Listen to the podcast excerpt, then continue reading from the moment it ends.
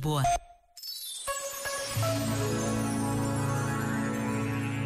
O voluntariado faz parte da identidade das Jornadas Mundiais da Juventude e o Papa Francisco confirma esta realidade.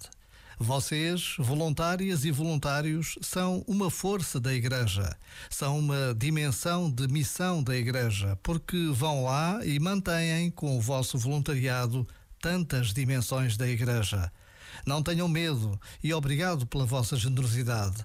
A generosidade que têm todos os voluntários e todas as voluntárias.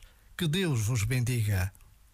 Basta a pausa de um minuto para rezarmos pelo Papa Francisco, que tanto bem faz ao nosso mundo.